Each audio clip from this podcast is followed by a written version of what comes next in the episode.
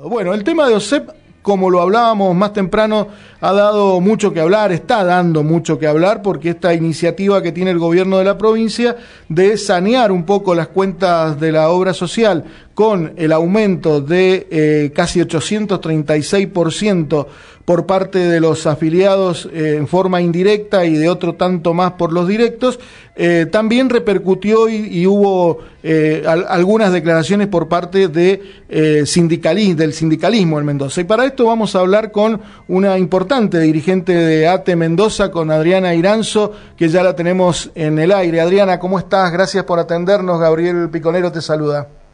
¿Cómo les va? Buenos días. ¿Qué dice la audiencia? Aquí estamos, bien y amaneciendo todos los días con noticias nuevas, ¿no? Que eso, y un verano bastante movidito, ¿no, Adriana?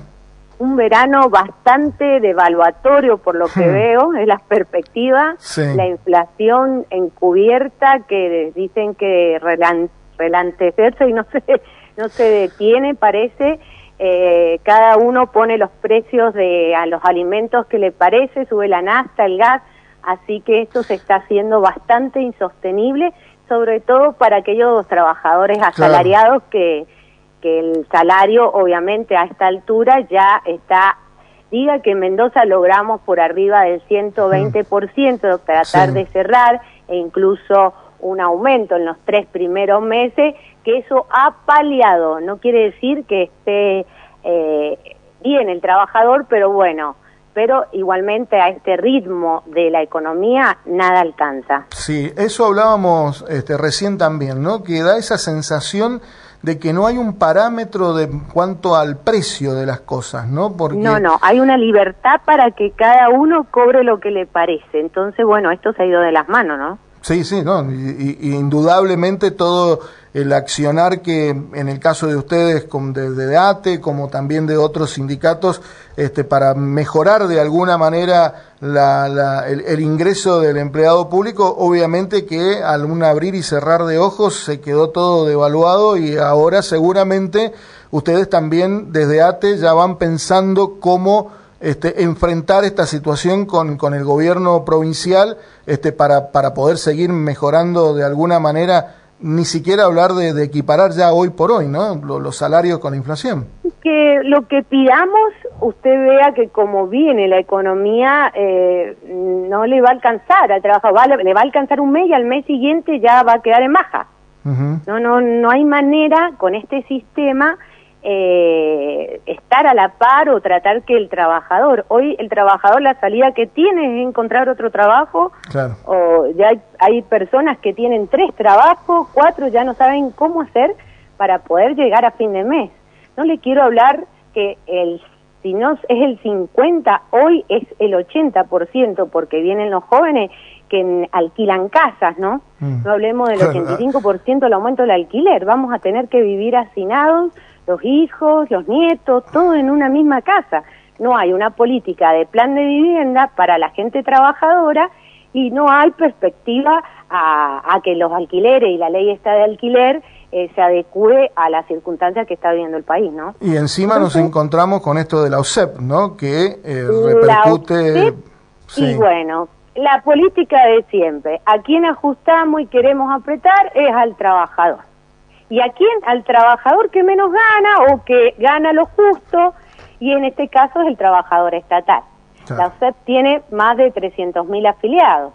Sí, sí, una de las más este, grandes del país. la más grande y es la obligatoria, ¿no? Sí. Que ese, ese sería otro, punto a poner en consideración a partir de ahora. Yo creo, estoy en total desacuerdo, o sea, estamos en total desacuerdo con este aumento, que se lo saque al trabajador mismo, siendo que no hay una perspectiva ni una proyección de la obra social en mejorar.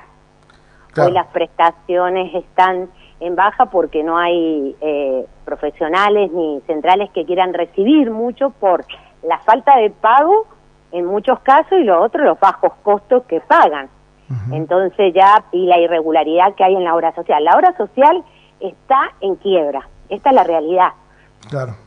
Ha sido siempre histórico el problema de la FEP, ha tenido sus picos de estabilidad y ha tenido su eh, momento de mucha crisis, pero como estamos hoy, en quiebra total, donde se ha mal usado los fondos de la OSEP y que no han sido utilizados para beneficio de los servicios de, los trabajadores como tiene que ser, es la realidad. Pero no se sabe por qué llegamos a esto, ¿no? que quieran sanear la falta de gestión, la falta de política dentro de la obra social con la, la calidad de vida de los trabajadores, sacándole el dinero de su trabajo, ¿no?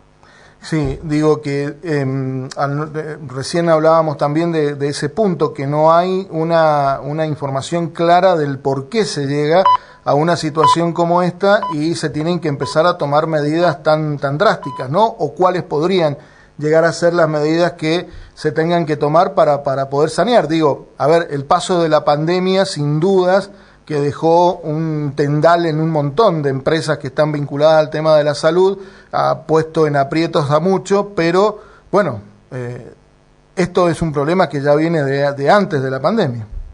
El tema es que ha apuntado mal el gobierno con quién quiere sanear la, la, la obra social. Lo que tiene que hacer el gobierno es dejar de subsidiar un montón de empresas, un montón de partes privadas ¿sí? que están surgiendo. Entonces, con ese dinero, destinarlo a la obra social, no sacarle al trabajador. Ellos lo que tienen que hacer es eso, dejar de subsidiar al privado, dejar de subsidiar al empresario y empezar a poner el dinero del Estado, que lo producimos los trabajadores, en servicios. Y este servicio es la obra social. Si la quieren mejorar y si no, dentro de todo, que el trabajador tenga la libertad de elegir una obra social como una obra social solidaria. Esa es la gran discusión que tendría que ¿Ah? es la gran discusión que se tendría que dar, ¿no? De poder Claro, esa es la discusión que está. ¿Usted cree que poniendo hoy para callar a los sindicatos un eh, trabajador obrero dentro de la dirección, que ya hay uno que está hace 16 años, cree que no es cómplice de todo lo que pasa? Entonces, ¿usted cree que por más que los sindicatos estemos dentro de esa dirección, si no se siguen las normativas que tienen que darse para que dé resultado la obra social y dé buen servicio y el, y el dinero, la caja esa que tanto la desean todos los gobiernos. Yo no hablo solamente de este, este ha sido, lleva más años, entonces eh, ha llegado a quebrarla. Pero bueno, todos los gobiernos han utilizado siempre la caja de OSEP para tema de campaña, para tema de, de bueno, de temas de ellos políticos y bueno, y siempre los afectados somos los trabajadores que somos obligados a estar a esta obra social. Y las retenciones que están haciendo en dinero es abismal, porque usted imagínese que un trabajador estatal mínimo, digamos, la mayoría tiene entre tres o dos, tres o cuatro niños. Entonces, eh, es un aporte importante que hace el trabajador hoy estaríamos en 8 mil pesos para una familia tipo y se nos va a ir a cuánto, a 16 mil. Y encima que si no hay perspectivas de mejor, de, mejora en el servicio, hay que buscar otra alternativa. Yo soy profesional en el privado que trabajo, tengo mi clínica y yo no la puedo recibir a la obra social porque no me paga. Y paga aranceles que están totalmente desactualizados.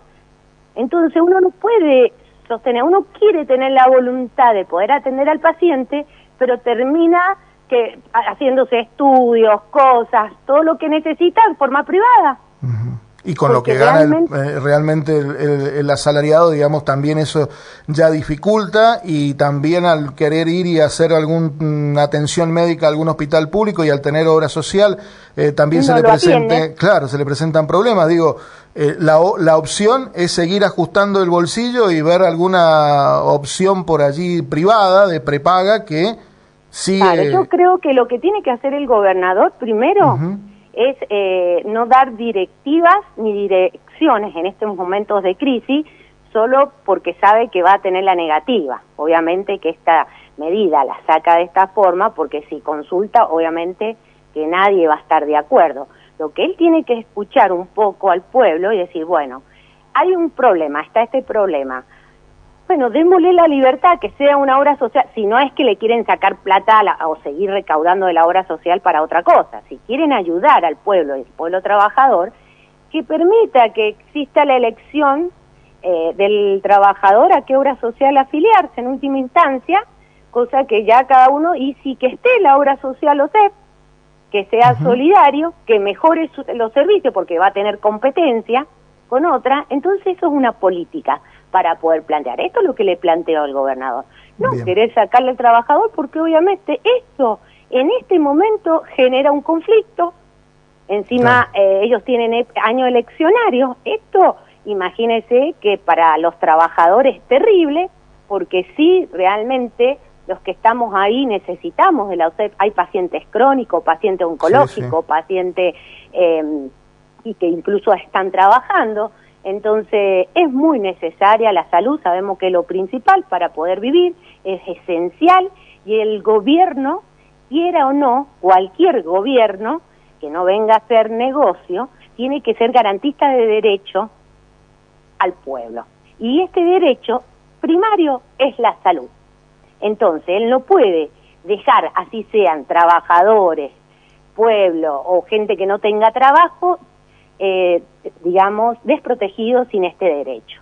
Y otra cosa, acuérdese que con esto que no funciona la OSEP, la gente está desesperada y obviamente se vuelca al estatal, que es otro sector que, está totalmente deteriorado, está muy deteriorado.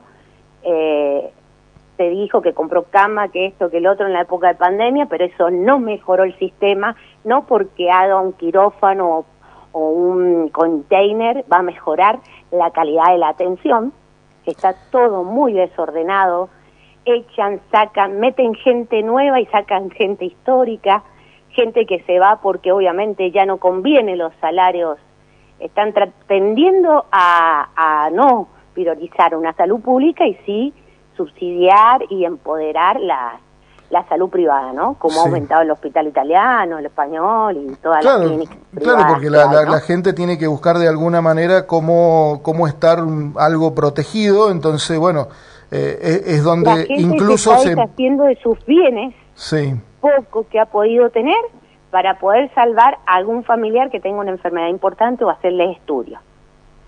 Terrible. Usted va y yo he visto, he escuchado, porque yo estoy en contacto con la gente, de, vender o regalar y hacer algo para poder darle una medicación o poder atender a alguien. ¿Usted cree que es necesario gente trabajadora, porque estudiada, porque incluso muchos son muy importantes y estudiados dentro del Estado, tenga que estar viviendo esta situación?